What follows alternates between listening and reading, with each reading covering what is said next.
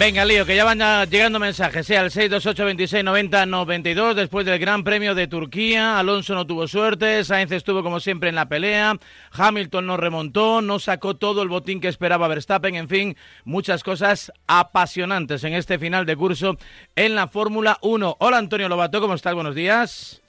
¿Qué tal, Raúl? ¿Cómo estás? Pues muy bien, hombre. ¿Qué tal, qué tal ha ido la semana? ¿Qué, cómo, llevamos? ¿Qué perspectivas tenemos? ¿Cómo va todo?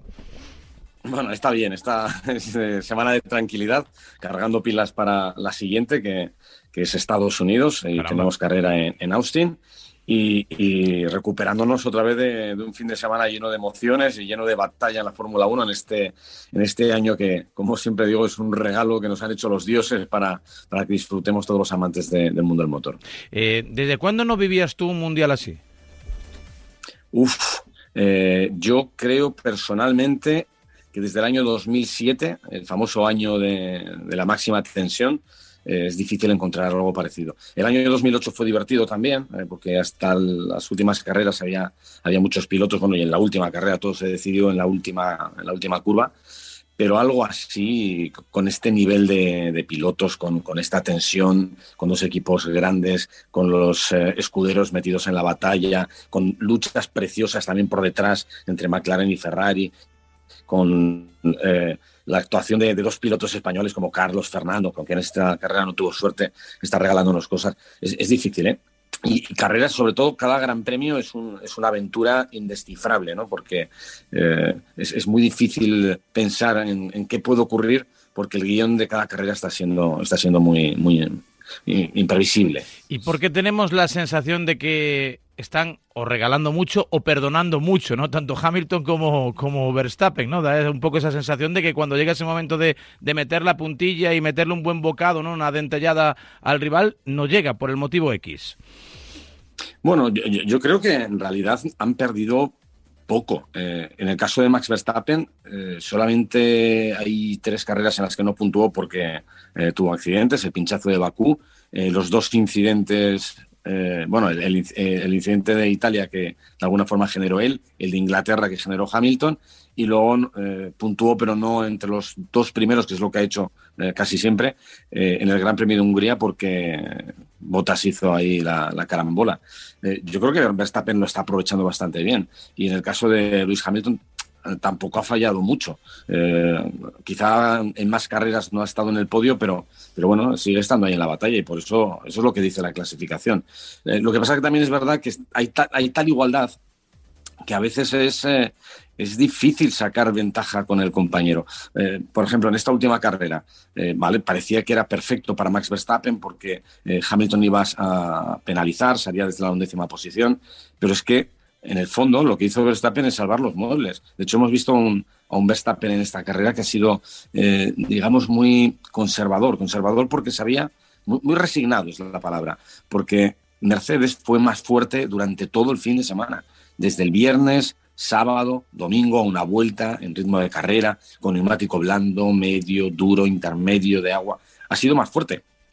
Eh, la duda que tenemos ahora mismo es si ha sido más fuerte por las características del circuito de, Turquía o realmente los nuevos motores de, Mercedes eh, tienen algo que da una potencia extra, que empujan especialmente en las rectas, que, puede ser un peligro para, el equipo Red Bull. Red Bull ha hecho ya dos reclamaciones, la primera por un sistema de intercooler que eh, presumían que podía ser ilegal de, de Mercedes, la FIA lo rechazó y acaban de hacer una nueva reclamación para que investiguen eh, la curiosa velocidad punta que ha aparecido ahora en las rectas en Mercedes. Así que está todo muy igualado. Eh, eh, creo que todo el mundo sabe lo que se juega y, y por eso nadie quiere perder un metro de distancia. Y tanto, 628 26 90 92 van llegando los primeros mensajes, las consultas para Antonio Lobato. Buenos días, Radio Marca. Buenos, días. Antonio. Buenos días. sin duda estamos viviendo el mejor campeonato de Fórmula 1 de los últimos años en los que se había perdido un poquito la emoción, pero este año, bueno, eh, en cada curva, yo creo que en cada carrera eh, está volviendo, lo estamos viviendo cada fin de semana que, hay una carrera, que todo es impredecible, que cualquier cosa puede pasar. Pero, pero también queremos saber, eh, Antonio, em, ¿hay opciones reales o bajo tu punto de vista, crees que hay opciones reales de que el próximo año Fernando Alonso esté compitiendo el campeonato? Esa es la, gran pregunta. Y, en eso reside el famoso plan, el plan que está anunciando Fernando. Eh, Fernando dice que hay que creer en el plan. Y el plan es precisamente la pregunta que tú acabas de formular. ¿no? Eh, en eso se esconde todo. En si hay plan o no hay plan, si hay que creer o no hay que creer, si va a funcionar o no va a funcionar el plan. Eh, si dice esto, mm, a ver, él tiene evidentemente mucha más información que, que nosotros. Debe ser porque las cosas van medio bien. Ahora hay un, hay algo que Fernando no puede controlar.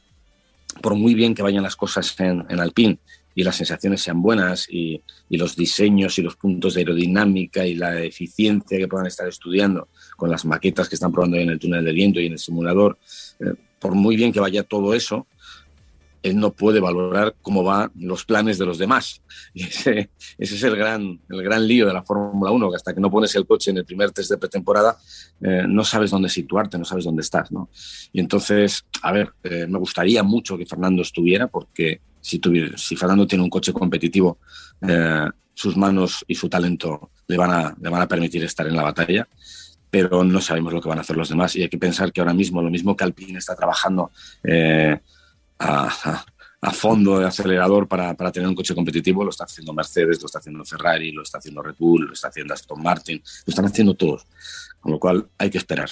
Me gustaría decirte que sí, pero sería, sería injusto decírtelo porque sería falso. Aventurarse en exceso. Por cierto, un Fernando Alonso bastante cabreado, una vez más con el tema de las salidas, en este caso un toco con Gasly, que sí acabó bien la carrera y que arruinó ¿no? la de Fernando Alonso. Eh, una eh, ha entrado ahí un poco como en bucle, con razón, eh, pero lo digo con Maxi, con el comisario principal, por aquello de las sanciones, de, de la permisividad en según qué momento de la carrera o según qué pilotos. No sé, está la cosa ahí un poco enrarecida, ¿no? Se ha emboscado ahí con el bar de la Fórmula 1. Sí, sí, sí.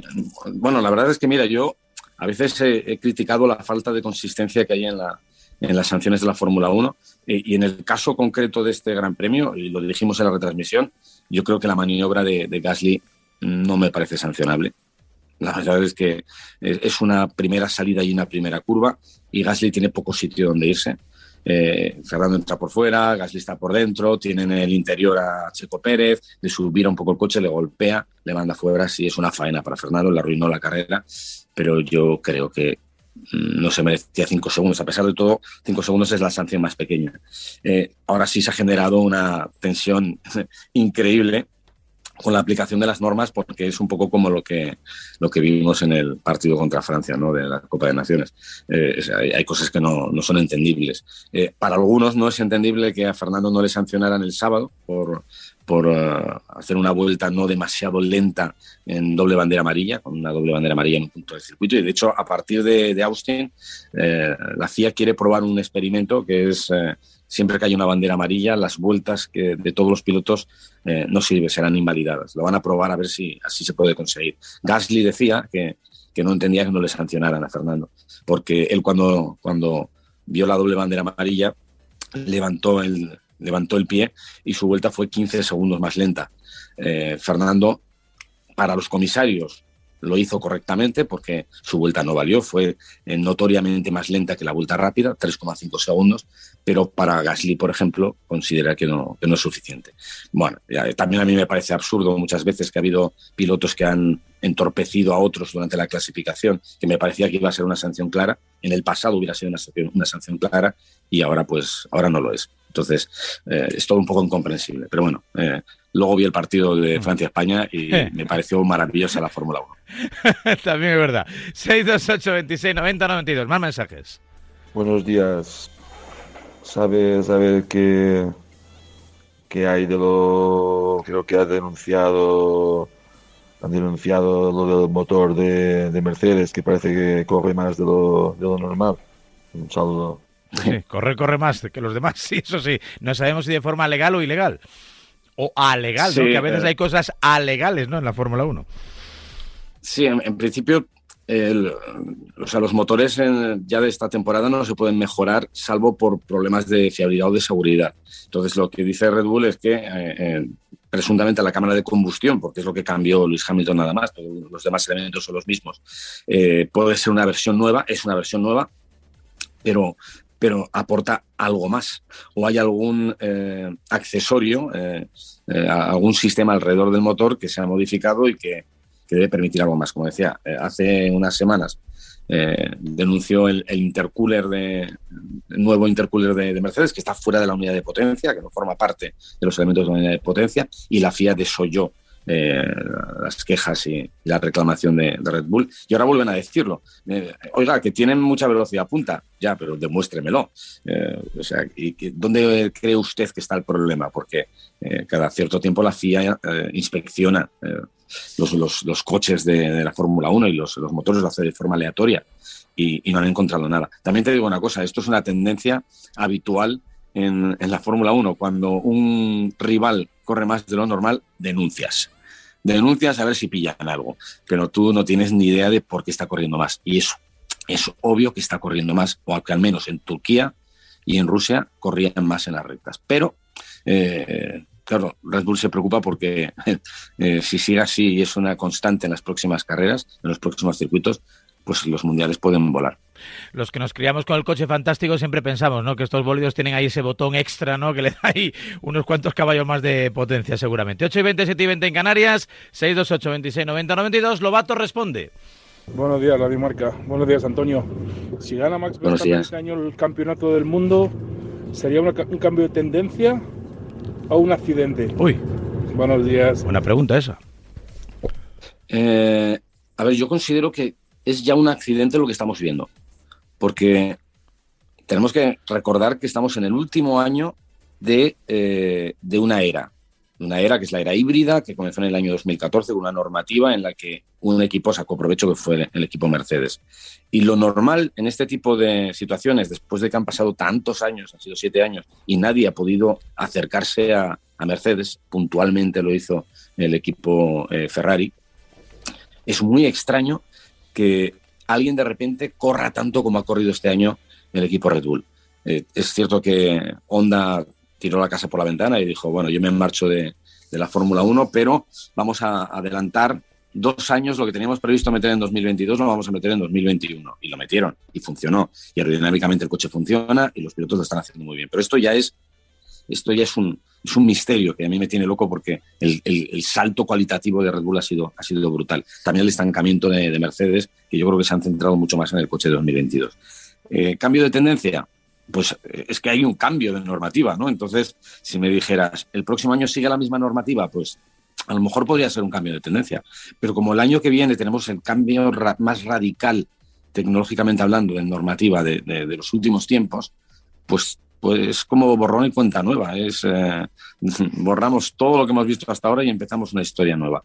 No se sabe. igual el cambio de tendencia es que el año que viene McLaren funciona muy bien, o que lo hace Ferrari, o que domina el team, vamos a pensar, pero, pero no lo sabemos. Pero no, no podemos cogerlo de este año y extrapolarlo a los años que vienen porque, porque no se sabe. Ahora, claro, si quieres apostar por alguien, pues hombre, normalmente los equipos más fuertes son los que suelen Mm, darle la clave. Alguno la podrá pifiar, pero entre Ferrari, Red Bull, Mercedes, McLaren, debería estar la historia. Si está el PIN, será una sorpresa, pero ojalá.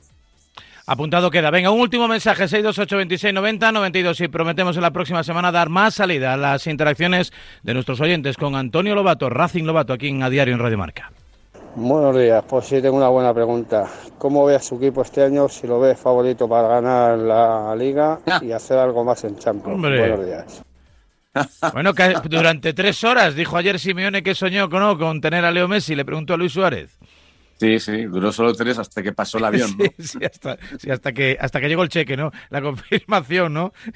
Mensaje de la Caixa. Pues, Tiene usted un pues ingreso a este querido oyente le voy a contestar igual que a Raúl Varela durante toda la temporada. Eh, iremos partido a partido viendo cómo van las cosas. Sois un rollo. De momento hay mucha rollo, sois un rollo, sois un rollo. Lo del partido a partido, sois un rollo, sois un rollo. Pero sí, pero sí, acuérdate, acuérdate, querido Raúl, de lo que pasó al final de la temporada pasada, que parecía que lo perdíamos y todos ahí sacabais los colmillos diciendo, es que lo habéis desperdiciado. Ah, es que esa pregunta es siempre lo mismo. le queréis dar emoción, le queréis dar emoción, un poquito de vidilla. Sí, emoción, joder, emoción. se me va a salir el corazón por la boca. El año pasado y este. Cada partido es, bueno, salvo con el Barça, cada partido es un sufrimiento. No, no. Eh, estamos bien perfilados para luchar por el Mundial. Pero, eh, a ver, sí considero que de momento hay un rival menos que es el Barça que, que está sufriendo mucho y que yo creo que están también en cambio de tendencia, en reestructuración de, equipo y una situación económica muy, muy dura, lo cual les aleja de la posibilidad de luchar, aunque, bueno, no están demasiado lejos. Pero bueno, yo creo que el Madrid es favorito, ¿eh? Yo creo que el Madrid es siempre favorito. Bueno, de momento es líder, ¿eh? aunque compartiendo eh, puntos y compartiendo datos estadísticos con eh, otros dos equipos de la primera división. Estamos ahí en, en un impasse, ¿no? para saber si la liga va a ser cosa de uno, de dos o quizá de un tercer invitado, no sé si Sevilla, no sé si Real Sociedad, no sé si Villarreal, no sé si por supuesto el Barcelona. En el caso del Barça de momento las señales no son buenas, pero nunca se sabe, no se puede dar por descartado el equipo de la ciudad condal. Me decías Austin, próxima prueba en dos semanas, no sé si eso es territorio Red Bull, si es territorio Mercedes o si es territorio de cualquier otro. Ya, no sabemos, ¿no? mira, es eh, hicimos un, análisis de los circuitos que quedaban con, con Tony Cuquerella, con nuestro ingeniero, y el, circuito de Turquía era sobre el papel de Red Bull y dominó Mercedes de cabo a rabo. El siguiente, en principio, la teoría y los números dicen que tiene que ser de Mercedes. No te extrañe que, Red Bull brille. En fin, eh, que no lo sabemos, que hasta que no, hasta que esto es como los coches del año que viene, hasta que no les veamos en la pista, los de, eh, los de este año en, en Austin no sabremos quién va a más fuerte. Así que eso es lo bonito de este año de la Fórmula 1. De momento el más fuerte contando la Fórmula 1 sigue siendo y espero que por muchos años más Antonio Lobato. Gracias Atlético, un fuerte abrazo. Un abrazo favorito, adiós. Adiós, hasta la próxima semana. Es uno de nuestros ratitos más agradables del día. Claro que sí, charlar con Antonio Lobato y escucharte a ti, querido oyente, en el 628 26 90 92.